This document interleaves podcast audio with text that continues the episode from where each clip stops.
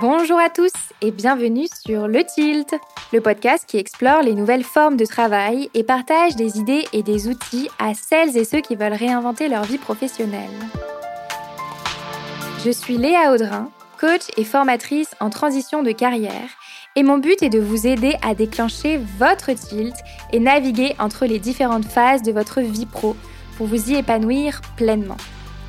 Un tilt, c'est une prise de conscience, un déclic grâce auquel un nouveau monde des possibles professionnels s'ouvre. Je vous partage des épisodes solo ou des interviews, au sein desquels je décortique des sujets autour de trois thématiques clés.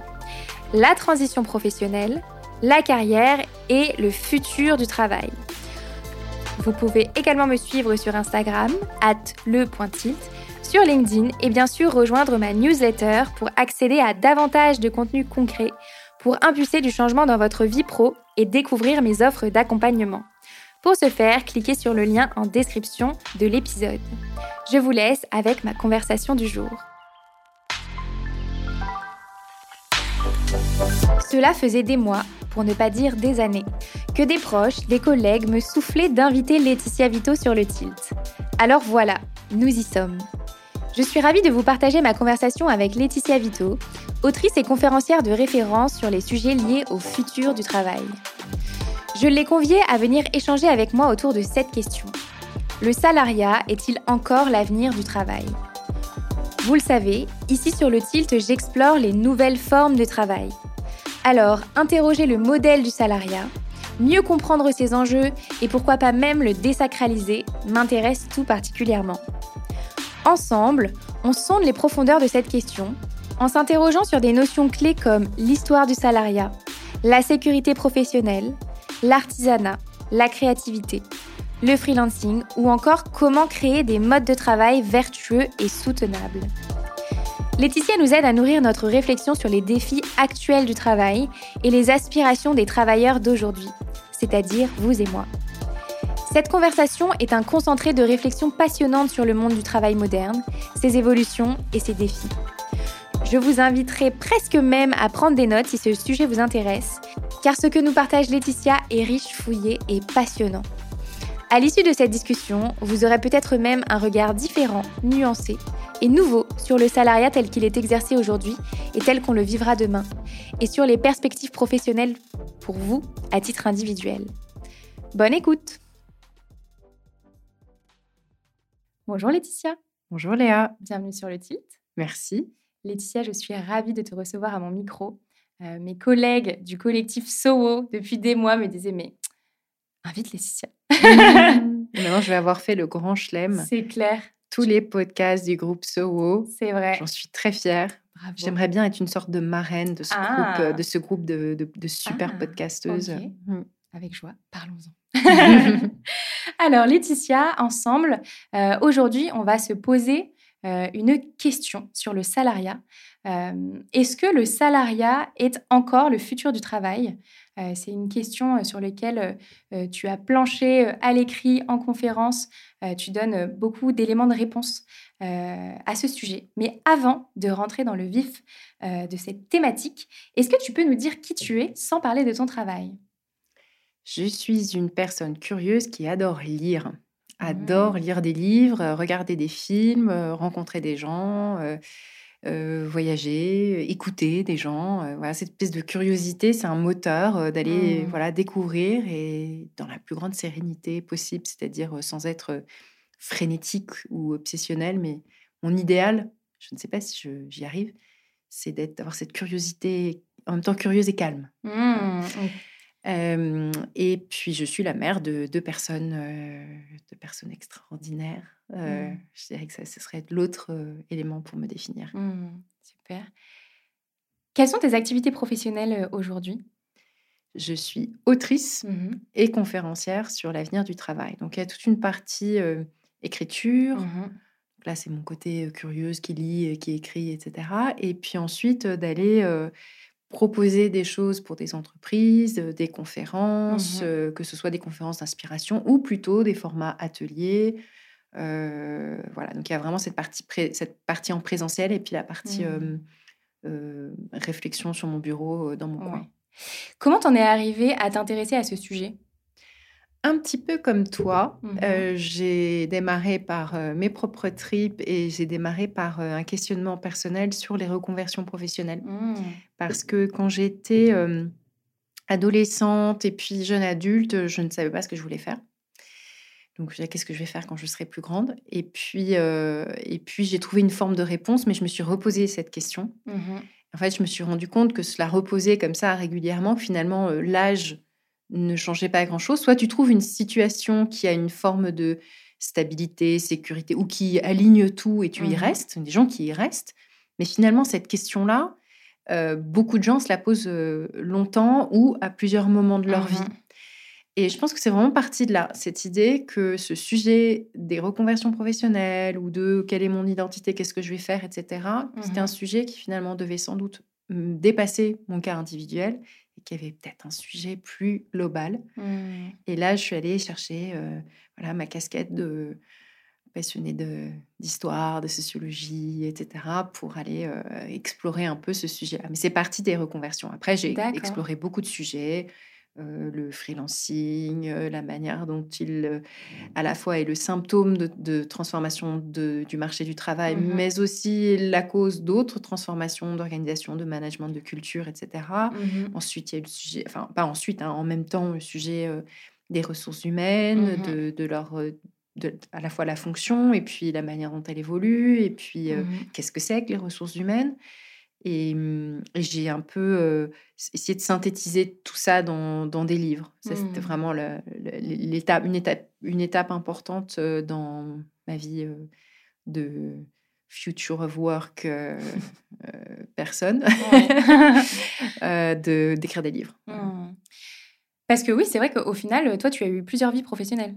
Oui, oui, j'ai j'étais j'étais une bonne élève euh, à qui on, qu'on a poussé un peu en- comme ça en me disant oh, va en classe prépa puis de toute façon si tu fais une grande école de commerce tu pourras tout faire et tout. Mhm. donc j'étais bonne élève j'ai eu HEC j'étais très contente et puis à HEC euh, je me suis effondrée de d'ennui en fait. Enfin, qu'est-ce que c'est que ce truc là qu'est-ce que je fous là? Euh, ça vraiment j'étais pas bien Euh, et à la sortie d'HEC je devais absolument gagner des sous parce que j'avais emprunté de l'argent pour payer euh, pour Mhm. payer l'école, donc je devais gagner des sous. J'ai pris un boulot un peu alimentaire. J'avais pas trouvé de truc qui, m- qui, était, Mhm. qui me passionnait.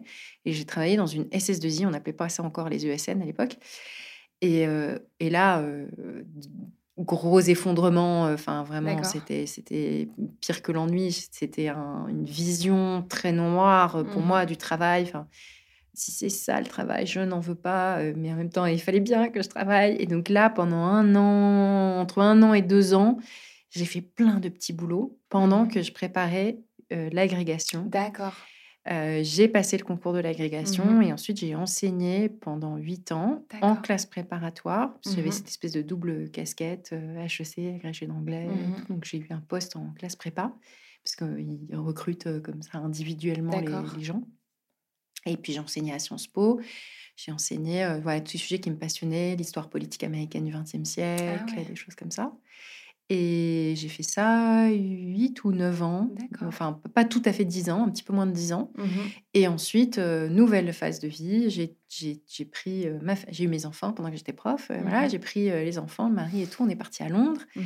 Là, j'ai travaillé dans, en- dans les, le département ressources humaines, enfin dans le recrutement, dans une boîte tech américaine qui avait des bureaux à. Londres et qui cherchait à recruter des ingénieurs en France, en Allemagne, etc. Ça n'a pas marché non plus. Il y a beaucoup d'échecs, hein, dans- tu vois, beaucoup d'échecs, mais on, les- on les a transformés. Hein, mais ouais, c'est ça. ouais, c'est aussi en étant sur le terrain qu'on se rend compte si c'est oui ou non. fait. Bah voilà, c'est Mm. ça. Donc, ça, ça n'a absolument pas marché. Alors, bien que c'était une boîte intéressante et que le job était intéressant, mais en fait, je me suis rendu compte que je ne supportais pas d'être managée, Mm. que j'étais que des gens très jeunes, qui n'avaient pas d'enfants, etc. Donc ce côté euh, Ouais. va, euh, voilà, va à Cologne, euh, là, la semaine, sans, sans- tu vois, Ouais. bon, c'était sympa de voyager, sauf que moi, j'avais des enfants encore petits à l'époque Mhm. et tout, et, euh, et puis surtout sans en être à l'initiative, d'avoir toutes ces contraintes sans être, sans les avoir choisies en fait Mm. c'était très dur. Et finalement, en tant qu'enseignante, en tant que prof, j'avais quand même pas mal d'autonomie. D'accord. Pas d'argent, mais pas mal d'autonomie. donc, donc, euh, en fait, ça, ça, ça, ça marchait pas. Ça a été un, vraiment un, un clash. Et puis, donc là, je- nouvel échec. je me retrouve à dire qu'est-ce que je veux faire plus tard, enfin qu'est-ce que je veux faire maintenant en mmh l'occurrence, et toujours la même contrainte, toujours cette contrainte de il faut que je gagne ma vie parce que je ne peux pas me permettre d'être dépendante, de ne rien avoir. Enfin, c'est vraiment une angoisse. Mmh voilà. encore plus peut-être en tant que femme. C'est ce que j'allais dire, oui. En tant que femme, c'est un vrai sujet aussi de, se, de se construire cette indépendance-là sur le long terme, en fait. Ouais, mmh. Oui, parce qu'on a des modèles ou des contre-modèles féminins et on est averti. Enfin, moi, j'étais très alertée, en fait, mmh. de ça. Et donc, j'ai commencé à écrire pour des entreprises. Au début, plein de sujets, un peu du copywriting, mmh voilà, des sujets un peu différents. Et sans, sans, forcément une direction très précise. Et en même temps, je commençais à écrire justement sur ce sujet du travail, des reconversions, etc. Et donc, petit à petit, toutes les activités ont convergé sur ce sujet du travail et, j'ai commencé à créer une, un, creuser un sillon, mmh créer une expertise, à créer une identité professionnelle. Ça s'est pas fait en un jour. Moi, j'étais assez lente. Je suis quelqu'un de lent. Donc euh, voilà, je dirais qu'en deux, trois ans, euh, en deux, trois ans, c'était fait. Le, but, surtout quand tu au début, tu dois mmh. être euh, sur le logique alimentaire de gagner des sous. Voilà, il faut combiner les deux. tu fais un choix, tu équilibres mmh. entre le court terme et le long terme. Et, et donc, à un moment, 2000, voilà, 2015-2016, où à la fois le sujet n'était pas encore n'était pas encore une, la tarte à la crème qu'il est mmh devenu. Donc, c'était aussi une question de timing, un bon timing. Et puis, à un moment aussi où, en ligne, il n'y avait pas encore la quantité de blogs, de podcasts, machin, etc. Mmh. Et donc, euh, c'est pas pour dire que j'ai aucun mérite, mais il y a aussi, il y a aussi un bon timing euh, qui fait que euh, ça. Voilà, oui, tu as, senti qu'il y avait un sujet euh, de fond qui se jouait là, que justement, il y avait peut-être un questionnement du modèle phare. Oui. Et que les entreprises et les particuliers étaient en demande d'avoir peut-être des des zones de réflexion sur ces sujets. Exactement. Mmh on, était déjà en train de vivre cette transition numérique depuis mmh quelques années. Et la compréhension que cette transition numérique avait des conséquences sur notre rapport au travail mmh et la manière dont il s'organise, j'ai eu cette intuition-là et j'ai creusé ce sujet-là. Mmh. Et, et, les, les, et, en effet, c'est devenu euh, un sujet, enfin c'est devenu, ça l'était déjà, mais ça, ce qu'il y a, c'est que ça maintenant, ça s'exprime dans énormément de domaines, c'est-à-dire euh, les ressources humaines et l'avenir de la fonction RH, les mmh freelances, qu'est-ce, comment on devient freelance à l'échelle des individus, comment on intègre les freelances ou qu'on les dans les entreprises, dans les entreprises mmh euh, beaucoup de sujets, les, modalités de travail, le télétravail, le travail hybride, etc. Tous ces sujets-là, en fait, hyper décortiqués. Voilà. Et puis tous ces sujets-là, ils étaient déjà euh, on les sentait poindre mmh au milieu des années 2010. C'était le moment de, du grand essor des réseaux sociaux. C'était le moment où on sentait qu'il y avait des choses qui étaient en train de... C'était déjà euh, l'arrivée du smartphone. Hein. c'est la mmh décennie de l'arrivée du smartphone et donc de toutes ces conséquences sur euh, cette fragmentation géographique du travail. Mmh Parce que tout d'un coup, tu emportes ton travail avec toi dans ta poche. Il faut quand même se rendre compte qu'au-delà de Internet, qui est déjà plus ancien, le smartphone, ça a que 10 ans, enfin 15 maintenant, mais ça, ça a vraiment énormément euh, changé la géographie du, mmh travail, la quantité de travail que tu fais de manière hybride ou en tout cas de manière nomade. Ouais. C'est avec le smartphone que ça s'est passé. Alors, on va en reparler de ce sujet euh, après parce que justement, le, le sujet euh, de la géographie et du télétravail, notamment, c'est une des grandes tendances de fond, des grandes questions de fond notamment depuis le Covid. mais peut-être avant de rentrer dans le détail de ces changements de paradigme-là, euh, je te propose peut-être qu'on se fasse un petit euh, récap sur l'histoire du salariat. comment ça a émergé, le salariat, en fait? Alors, tu dois, tout le monde connaît cette histoire hein, quand on commence par l'étymologie du salariat, de la ration de sel des légionnaires romains, cette idée que le sel était si précieux parce que c'est ce qui permettait de conserver tes aliments. On n'avait pas de frigo, mmh on n'avait pas encore moins de congélateur. Donc, le sel, c'était vraiment extrêmement précieux parce que ça te mmh permettait de, garder ta nourriture très longtemps. Donc, on payait un petit peu les légionnaires en partie avec euh, une ration de sel, mmh salarium en latin, salaria. Et euh, du, coup, c'est très difficile évidemment d'en donner une origine historique, puisque c'est cette idée que le, le, le salariat renvoie à, la, à, à, ces travailleurs qui n'ont pas de situation, mmh qui n'ont pas euh, des terres à faire fructifier, un atelier d'artisans dans lequel ils font leur, mmh. euh, leur travail. c'est des, ce sont des gens qui mettent leur force de travail à disposition de quelqu'un d'autre, d'un mmh donneur d'ordre, d'un paysan, d'un artisan, etc. Donc euh, c'était, euh, ça existait, ça existait à pas mal d'époques. quand on sort des relations de servage, etc. On avait déjà des des populations comme ça, des gens qui n'avaient pas de position et puis qui étaient placés et puis qui vendaient leur force de travail. Mais tout le monde est à peu près d'accord pour dire que la vraie origine du salariat, hein, au-delà des, mmh au-delà des légionnaires romains et puis après des, quelques personnes dans cette situation, c'est euh, la révolution industrielle qui l'a produite. C'est que tout d'un mmh coup, tu avais D'abord, tu as une révolution démographique, c'est-à-dire que d'un coup, il y a beaucoup de naissances, parce qu'on a fait des, des, des, des, un peu de progrès d'hygiène qui ont permis que les gens mouraient un peu moins, mmh beaucoup de, voilà, une grosse augmentation de la population. Euh, tout d'un coup, euh, voilà, la révolution industrielle, des mmh grands besoins dans les usines, et puis, et puis la révolution industrielle a été précédée d'une révolution agricole. Donc, on était beaucoup plus productif dans l'agriculture, donc on avait moins besoin de bras. Mmh donc tu as et puis il y a eu aussi des mouvements de concentration dans l'agriculture. Donc tout d'un coup, tu as plein de gens comme ça qui à la fois ont leur voilà leur, leur force de travail disponible et puis des usines qui ont besoin de gens et puis cet exode rural, des gens qui mmh arrivent dans les villes et tout. Donc tout d'un coup, ça devient massif. Tu as cette armée mmh d'individus qui n'ont pas de situation, qui ne sont ni paysans ni artisans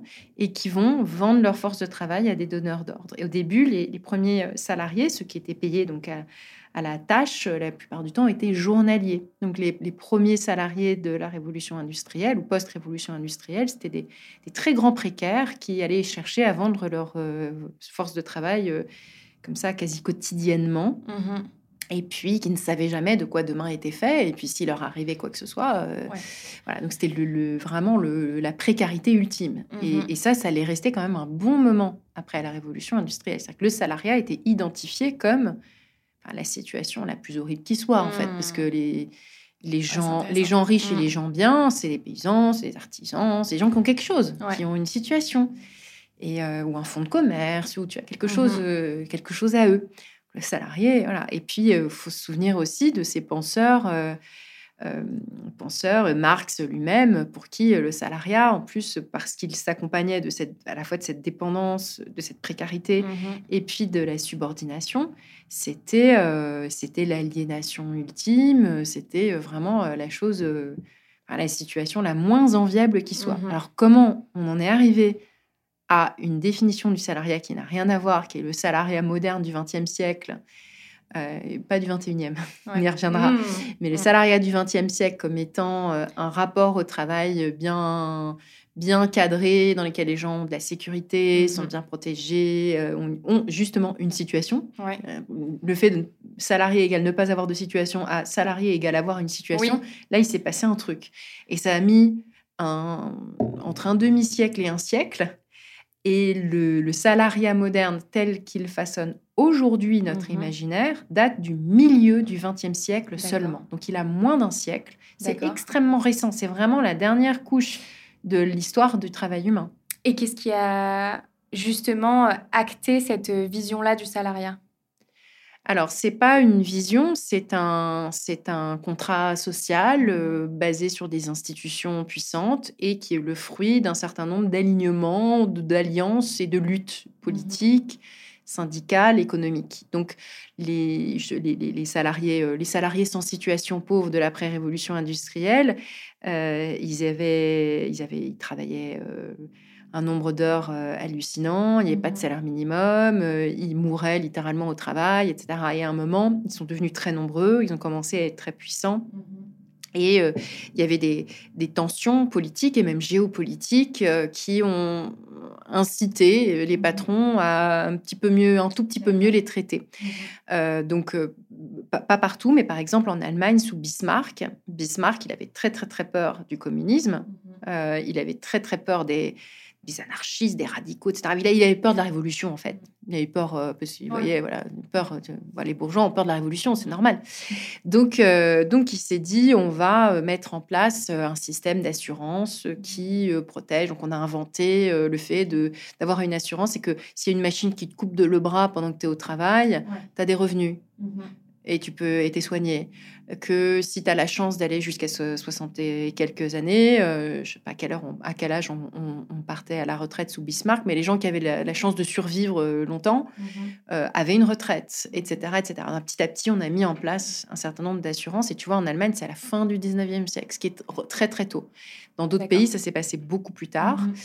Euh, donc il y a des grandes variations entre pays, mais le, je dirais le, la transformation du salariat comme quelque chose de, de sécure, mmh euh, ça s'est fait voilà dans cette première moitié globalement dans cette première moitié du XXe siècle. Mmh la Seconde Guerre mondiale a été un grand tournant.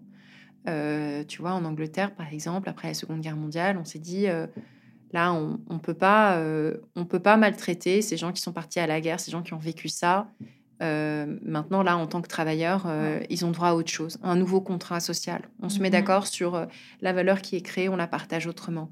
On a mis en place un truc incroyable qui était la plus grande révolution, qui est le NHS, le National Health mhm. Service britannique, qui a été cette institution fabuleuse qui, tout mhm. d'un coup, assurait, protégeait d'un point de vue santé médical l'ensemble de la population de manière gratuite universel, accessible à tous, etc. Avec cette idée que c'est le genre d'institutions fondamentales qui soutiennent les travailleurs, qui les, leur permettent euh, d'être euh, d'être à la fois voilà, libres et protégés. Mmh.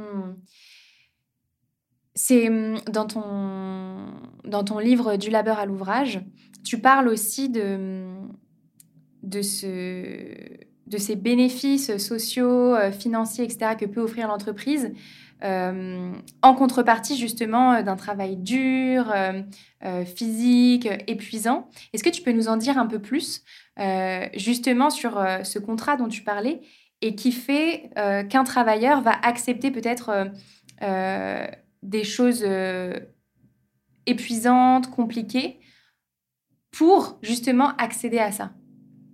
Exactement. Alors c'est ce que j'appelle dans mon livre du labeur à l'ouvrage le contrat de labeur. Mmh L'idée, c'est que, en effet, c'était pas, c'était pas, ça n'avait rien d'évident parce que le mmh travail industriel, il a quand même beaucoup appauvri professionnellement et cognitivement mmh les individus. Si tu imagines qu'avant, tu avais ton atelier d'artisan et tu travaillais en faisant plein de choses et puis en étant très autonome, etc., tout d'un coup, à l'usine, alors que se met en place un modèle de travail très euh, fragmenté, morcelé, mmh. euh, dans lequel tu as des tâches répétitives. Puis, euh, après, à partir des années 20 et 30, dans l'industrie automobile mmh. américaine, des, après des chaînes d'assemblage. Mmh. voilà, tu aimes tout de suite, imagine Chaplin sur la chaîne, des tâches que tu répètes, etc. Et puis, c'est le moment aussi où euh, voilà, 50 ans après qu'on a commencé à avoir euh, de l'électricité, bah, tout d'un coup, l'électricité a eu des conséquences euh, très concrètes dans l'organisation du travail. La révolution de l'électricité, c'est au moins aussi énorme que la révolution de l'Internet, tu vois. C'est que tout d'un coup, tu artificialises le rapport au temps et mmh tu peux faire tourner ces machines très chères en continu. Et donc, on a inventé les 3-8. Les 3-8, c'est-à-dire que tu pointes, ça veut dire que les équipes se succèdent, se remplacent, mais t'imagines cette aliénation que représente non seulement le fait d'avoir des horaires fixes, mmh mais de devoir, voilà, euh, pointer, faire ton travail répétitif, et puis repointer et sortir et t'effondrer de, fatigue. Mmh. Et ce, travail-là, donc qui est à la fois pauvre parce que c'est des tâches répétitives, euh, très euh, forcé, parce que tu es subordonné, tu pas le choix, tu as tout un tas de contraintes, contraintes de, lieu, contraintes d'horaire, euh, etc. plus parfois des patrons un peu, voilà, un peu sportif. dur, voilà, exactement. Euh, donc, euh, tout ça, ça fait rêver personne et ça faisait rêver personne. Même Adam Smith, le premier économiste de l'histoire, il reconnaissait que la division du travail, ça n'était pas franchement euh, folichon tous les jours et qu'il fallait bien que, mmh. en échange, il y ait une promesse d'enrichissement généralisé. Mmh. Donc, pour Adam Smith, l'idée, c'était de dire la division du travail crée, permet de créer tellement de richesses que tout le monde y gagne. Évidemment, il y a un grand mais, MIS, c'est à condition que cette richesse soit répartie. Et donc c'est là qu'entre le contrat social. Mmh. C'est que à ce moment de l'histoire que j'ai décrit, là, on va dire une première moitié, puis moitié du XXe siècle, un alignement s'opère mmh. où, en échange de cette aliénation, de cette définition du travail qui fait envie à personne, se mettent en place petit à petit des contreparties puissantes qui n'ont pas fonctionné pour tout le monde et qui n'ont probablement jamais été complètement suffisantes, mais qui quand même, peu ou prou, on arrivait à un alignement. Donc, en mmh échange de cette aliénation, la subordination, division des tâches, machin, etc., mmh tu avais euh, un, salaire, mais un salaire euh, payé au mois, et un salaire qui s'accompagne d'une fiche de paie qui te permet de prouver ta solvabilité. Mmh Donc, tu inclus le logement acheté ou loué. Euh, acheté ou loué, le logement allait avec et c'était assez pour, pour te loger.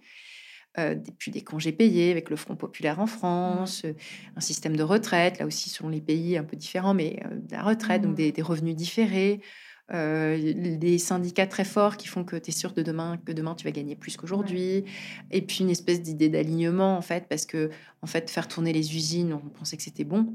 C'était bon pour le pays, c'est bon pour la nation, c'est bon pour l'économie. Voilà. Donc, le sentiment de faire partie de quelque chose. Et plus une appartenance aussi, parce que tu appartiens à un groupe, les ouvriers, etc. Et puis tu appartiens à un syndicat et on lutte mmh ensemble et on fait partie de quelque chose qui est plus grand que soi. Mmh. Et donc, tout ça, toutes ces contreparties, elles rendaient l'aliénation. Euh, acceptable. Peut-être à certains moments, elle l'a même rendu désirable parce que mmh justement, cette situation d'un contrat salarial bien aligné euh, te permettait d'avoir une bonne vie, ce qu'on définissait comme étant une bonne vie au XXe siècle.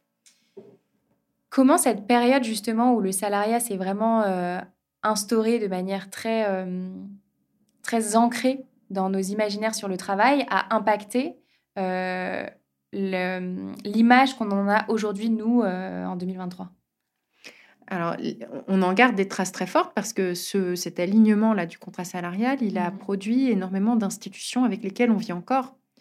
La sécurité sociale, euh, France, euh, voilà, euh, à la fin de la guerre, Conseil national de la résistance, crée la sécurité sociale et quelle institution puissante et quelle institution extraordinairement importante dans, dans, la, dans la vie des Français.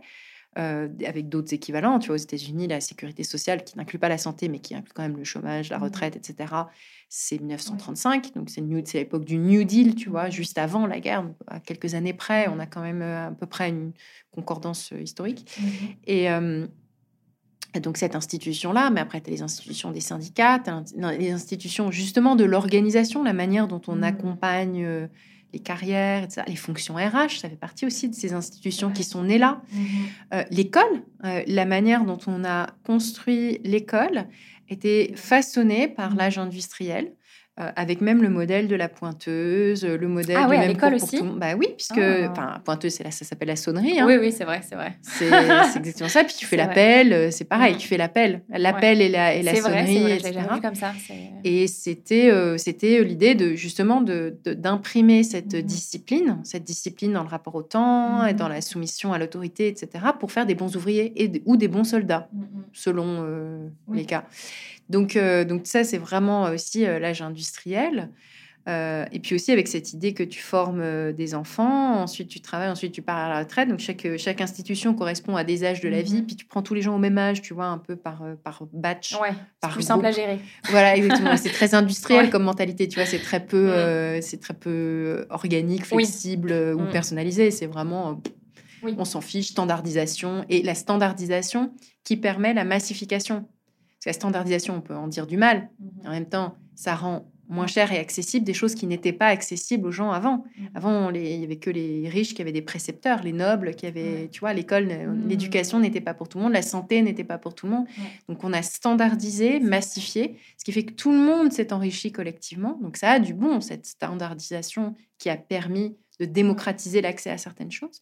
Et puis dans les institutions, après, tu as les systèmes de retraite, etc. Donc tous ces systèmes qui accompagnent les âges de la vie, qui t'accompagnent dans ta vie, euh, bah, on vit avec parce que ces besoins-là, on les a toujours. On a besoin d'être soigné, on a besoin de, se, de, former ses enfants, on a besoin de faire garder ses enfants, on a besoin de santé, on a besoin... Toutes ces choses-là, mmh. elles nous accompagnent toujours.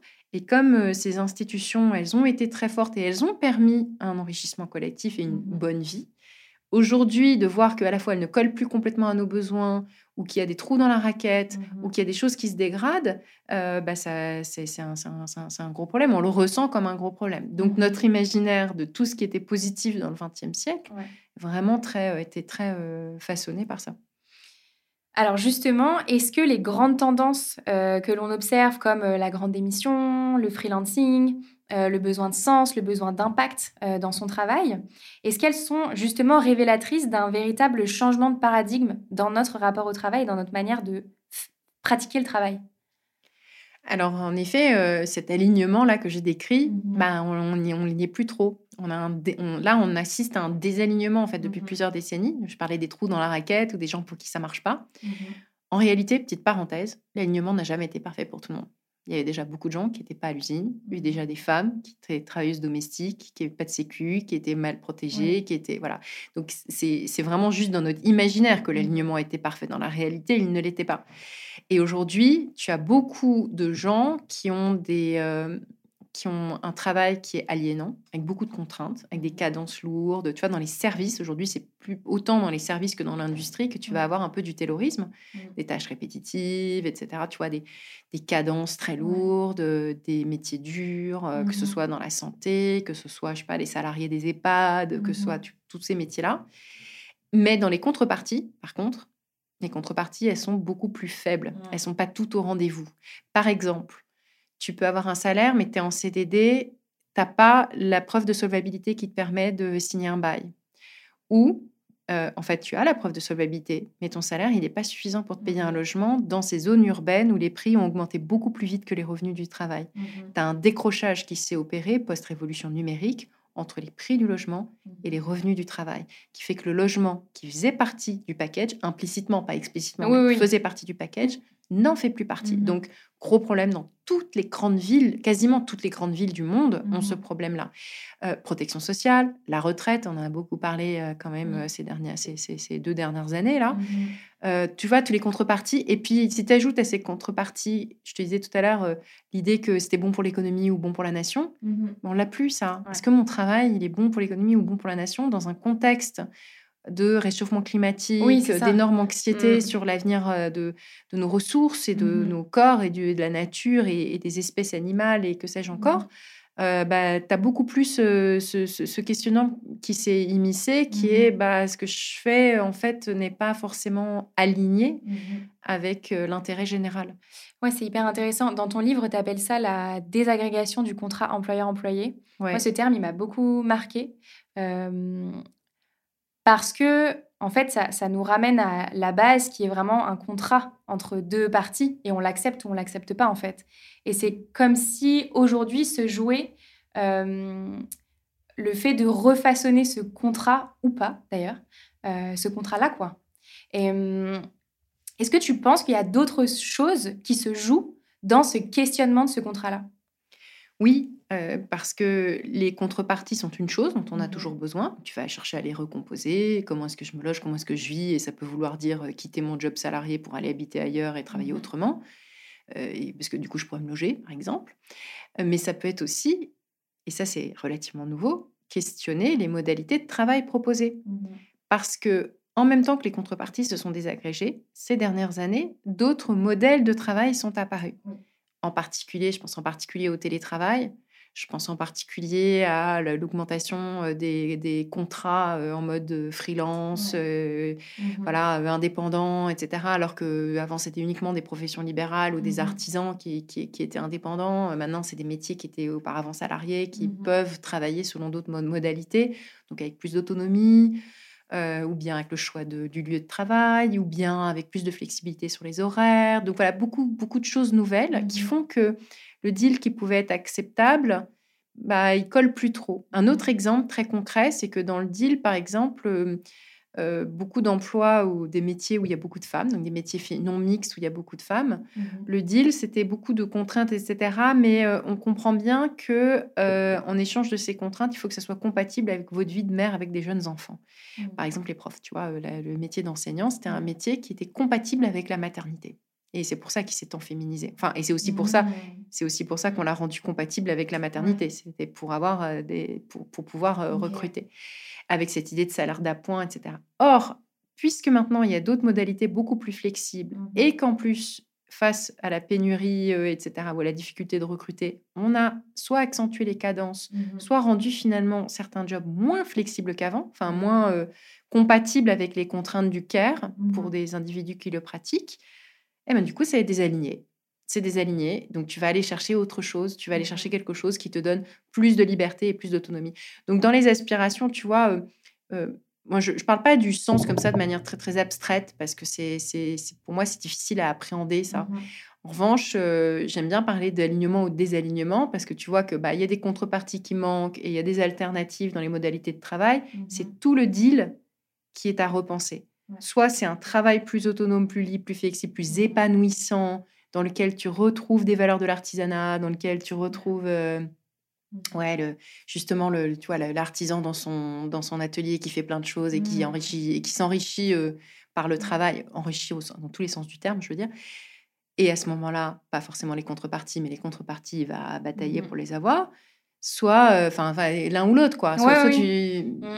C'est hyper intéressant. Il y a quelques jours, j'ai enregistré un épisode avec euh, une euh, femme qui était journaliste et qui est devenue coiffeuse.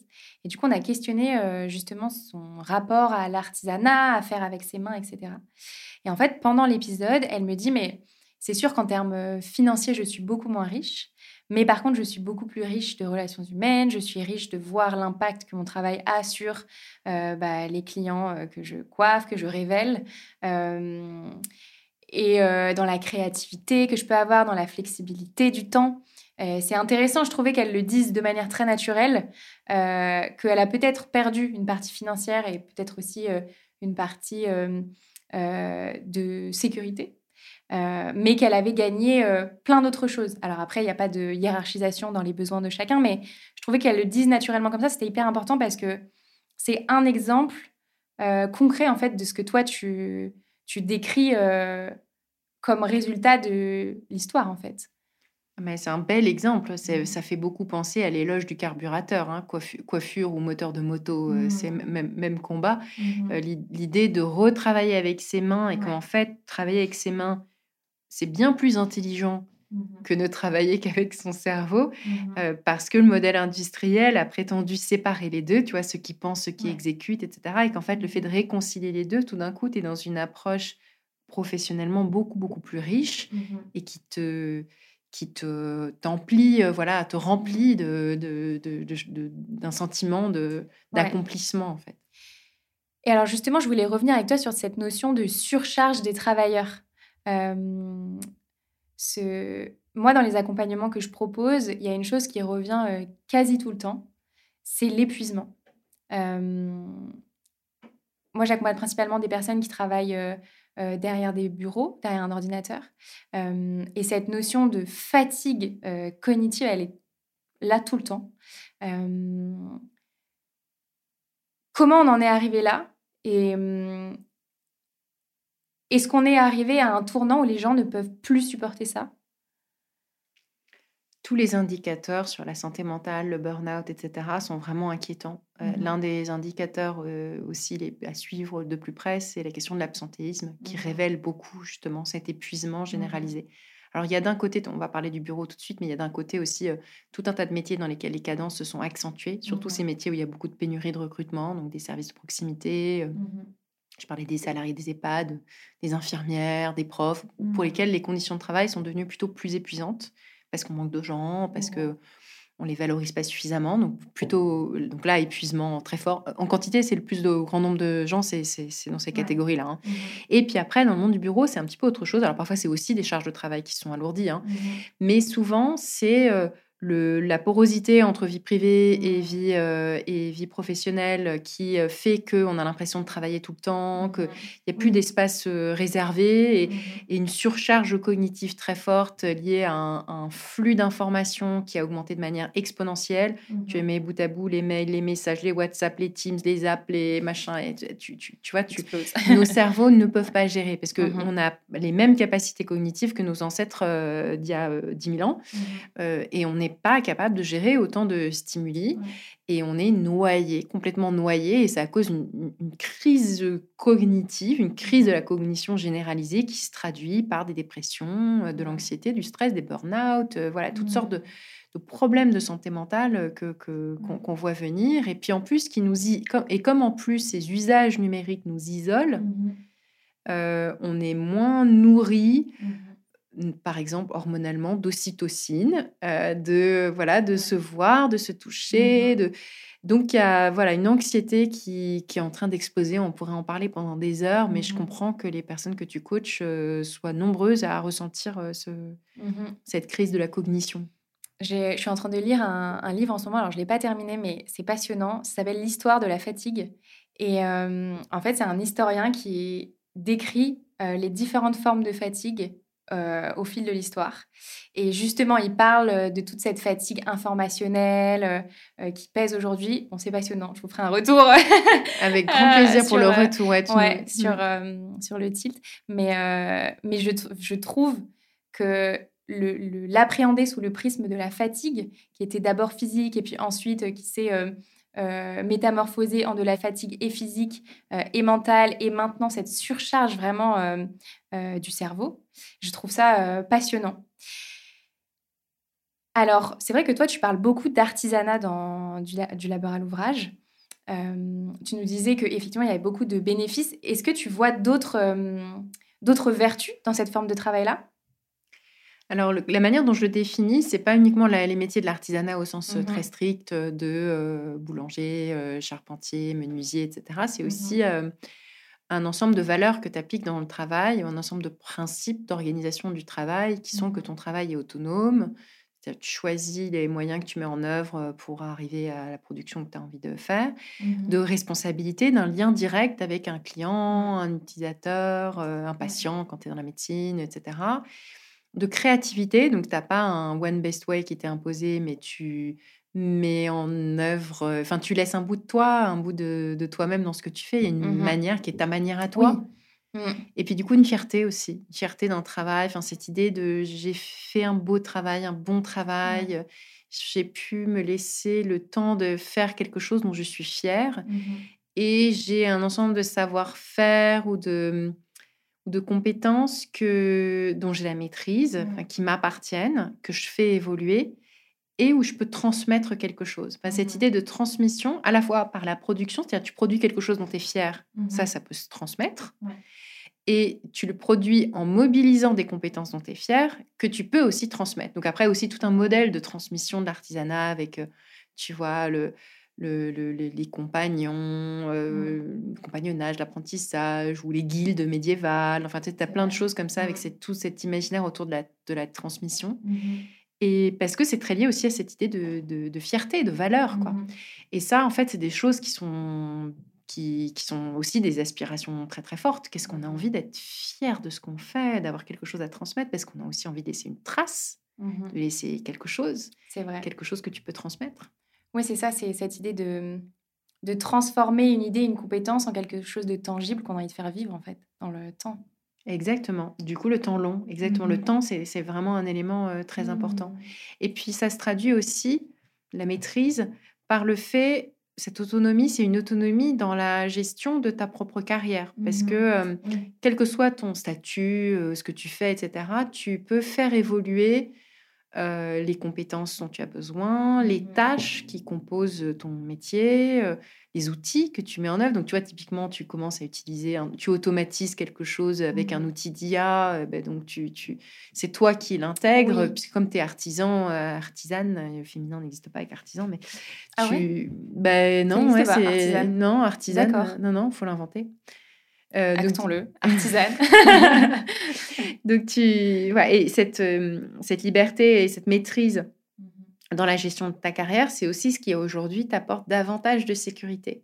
Parce que plutôt que d'être coincé mhm. dans un lien de subordination avec un état, des, un, un état donné de, mhm. d'ensemble de compétences et de tâches, etc., si tout d'un coup il y a des, tu vois, d'autres manières de faire, ben, on peut te virer et plus avoir besoin de toi et c'est t'as pas fait évoluer ton propre truc tu vois là cette espèce de en fait de plasticité dans la manière de combiner les choses mmh ça te donne beaucoup plus de sécurité que d'être dans une alors, alors qu'on associe le salarié à la sécurité aujourd'hui tu vois. te dire ça. Mais est-ce que c'est si safe que ça? Parce que si tout d'un coup l'ensemble de tâches que tu fais au quotidien que tu n'as pas défini sur mmh. laquelle tu n'as pas de maîtrise sur laquelle tu n'as pas de choix si tout d'un coup ces choses-là elles deviennent redondantes parce qu'on peut l'automatiser intégralement mmh ou voilà vraiment il n'y a pas grand chose pour lequel on a besoin de toi bah alors, ça marche sur les salariés, on les vire pas comme ça. Mais en revanche, sur les prestataires, tu vois bien que euh, on peut tout à fait se passer d'un prestataire euh, humain.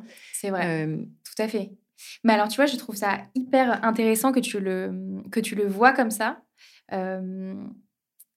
Moi qui suis aussi indépendante depuis trois ans, je, je, le vois comme ça aussi maintenant, cette flexibilité et cette capacité à, rebondir en tout temps.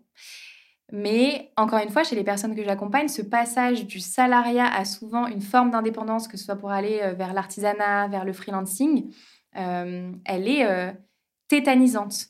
Et du coup, je voulais te demander, est-ce que cette question de passer du salariat à une forme d'indépendance, est-ce que c'est une, euh, est-ce que c'est une question classiste ou pas du tout? Je pense pas du tout parce que c'était quand même euh, parce que surtout aujourd'hui, il n'y a pas tant, tant d'indépendants que ça, pas autant qu'on pensait, mmh mais parmi les indépendants, tu as toutes sortes de catégories différentes et dans mmh tous les secteurs et avec des niveaux de richesse différents et des niveaux de, de sécurité différents. Mmh maintenant, c'est le cas aussi dans le salariat. C'est-à-dire que la grande majorité du salariat et surtout des nouveaux emplois créés, c'est des contrats courts, c'est des contrats précaires, c'est des contrats si peu rémunérés qui ne constitue pas en tant que tel une sécurité. Tu vois, par exemple, être prof aujourd'hui, en théorie, c'est de la grande sécurité, mais en fait, est si peu payé que oui. c'est pas assez de sécurité. Enfin, c'est pas de sécurité, mmh. puisque euh, si je te, si je t'offre, euh, je vais employer le mot, les francs, si je t'offre 10 francs par jour, euh, mmh. mais je te garantis qu'en échange de ton travail, tu l'auras toute ta vie, oui. tu vas me rigoler au nez. Mmh. Bah, c'est ce que font les, les gens aujourd'hui. Ouais.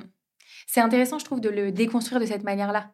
De se dire, en fait, si on, regarde vraiment le salariat tel qu'il est proposé aujourd'hui dans certains domaines, euh, il y a peut-être une sécurité du contrat sur la durée, mais au jour le jour, ça n'amène pas, euh, ça ne comble pas les besoins qu'on peut avoir en tant qu'humain. Voilà, s'il n'y a pas toutes les contreparties au rendez-vous, c'est une sécurité dans l'insécurité, puisque s'il n'y a pas les contreparties, donc si tu es garanti d'être insecure, ce n'est c'est pas très attractif comme deal. C'est par exemple pas accès au logement ou des choses comme ça, trop peu payé pour vivre de manière décente, mais je te le garantis à vie. Bah, je signe où? Ah mais génial ouais, c'est, Je trouve que c'est bien de pouvoir aussi le, l'appréhender sous un autre prisme. Alors j'ai deux dernières questions pour toi, euh, Laetitia. La première, euh, elle en découle, c'est euh, à quoi ça ressemble un monde du travail tenable et vertueux selon toi? On a beaucoup parlé d'épuisement et je sais que ce mmh. sujet t'intéresse beaucoup. Mmh un, travail soutenable et durable, c'est un travail qui n'épuise pas. Et qu'est-ce que c'est qu'un travail qui n'épuise pas? Alors déjà, très concrètement, c'est moins d'heures. Moins d'heures que ce qu'on fait aujourd'hui.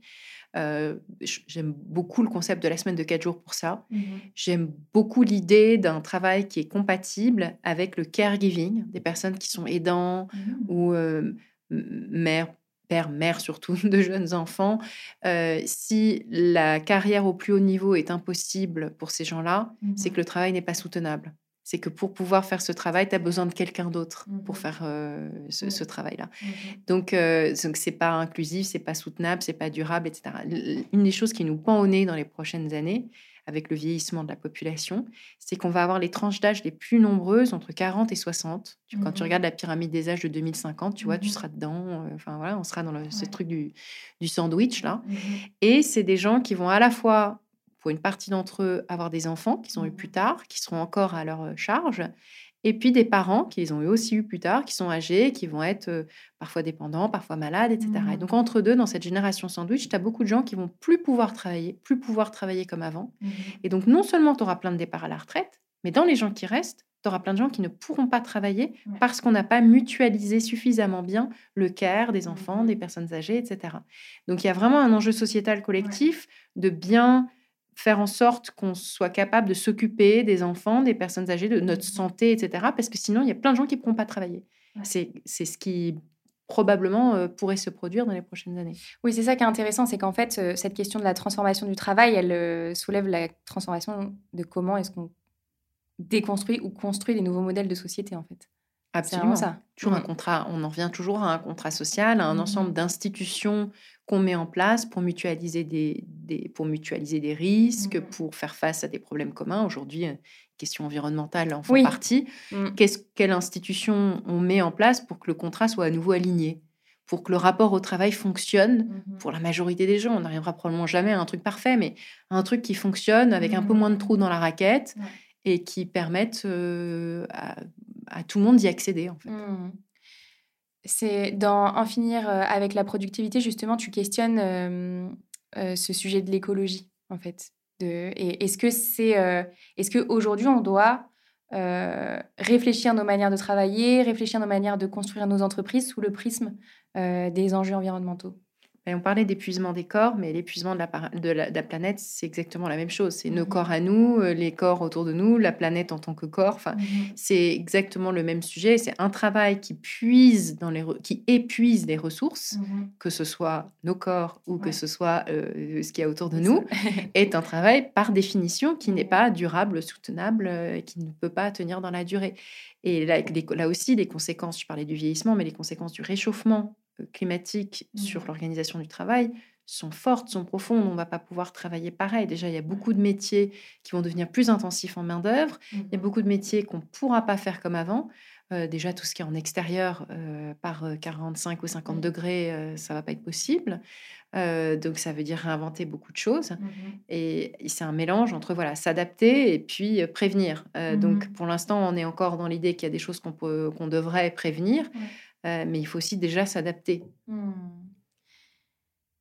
Et ma dernière question pour toi, Laetitia, qui est ma question euh, signature que je pose à tous mes invités, c'est si tu pouvais euh, constituer ton board de rêve dans lequel tu convierais trois personnes, personnalités, entrepreneurs, qui te soutiendraient, te conseilleraient tout au long de ta carrière, qui est-ce que tu mettrais dedans?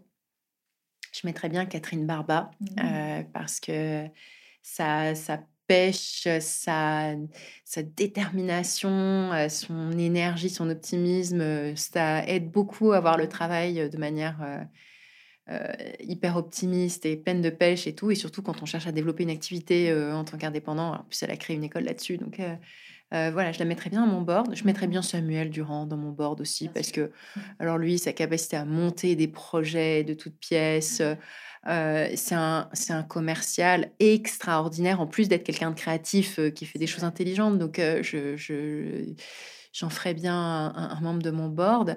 Après, je voudrais bien quelqu'un qui réfléchit au sujet. c'est quelqu'un qui serait plutôt un chercheur pour me poussé à aller toujours plus loin dans des, dans des réflexions, peut-être Bruno Pallier, mmh euh, qui, euh, qui m'inspire euh, beaucoup, dont j'adore le travail et qui lui-même fédère autour de lui tout un tas de chercheurs. Et en ce mmh moment, il s'intéresse beaucoup au sujet du travail avec ce livre Que sait-on du travail, qui est une collection d'articles qui mmh était sous sa direction. Et puis pourquoi pas un collectif euh, ou un think tank? Tiens, euh, je mettrais bien à mon board euh, le collectif SoWo. Vous voulez bien être à mon board? Avec joie, vraiment. Super. Nous, on sera ravis de partager ce board avec toutes ces belles personnes qu'on adore aussi. Laetitia, un grand merci pour tous ces partages vraiment super intéressants et pertinents. Où est-ce qu'on peut te suivre? Sur LinkedIn pour des publications régulières. Et puis mmh j'ai une newsletter qui s'appelle Laetitia at Work sur Substack en, anglais et un podcast qui s'appelle Nouveau Départ aussi sur Substack. Super, je mettrai tous les liens dans la description. Merci Laetitia. Merci Léa. À bientôt. À bientôt. Merci beaucoup d'avoir écouté cet épisode du Tilt avec Laetitia Vito. J'espère qu'il vous aura permis d'affiner votre regard sur le salariat et les enjeux des nouveaux modes de travail. Et comme vous êtes encore là, à m'écouter, c'est certainement que cet épisode vous a plu. Si c'est le cas, vous pouvez noter l'épisode et le podcast sur Apple Podcast et Spotify. Mettre 5 étoiles et un commentaire, c'est le meilleur moyen de m'aider à faire rayonner le tilt. Et sachez que chaque petite action m'est vraiment très précieuse. Merci beaucoup et à bientôt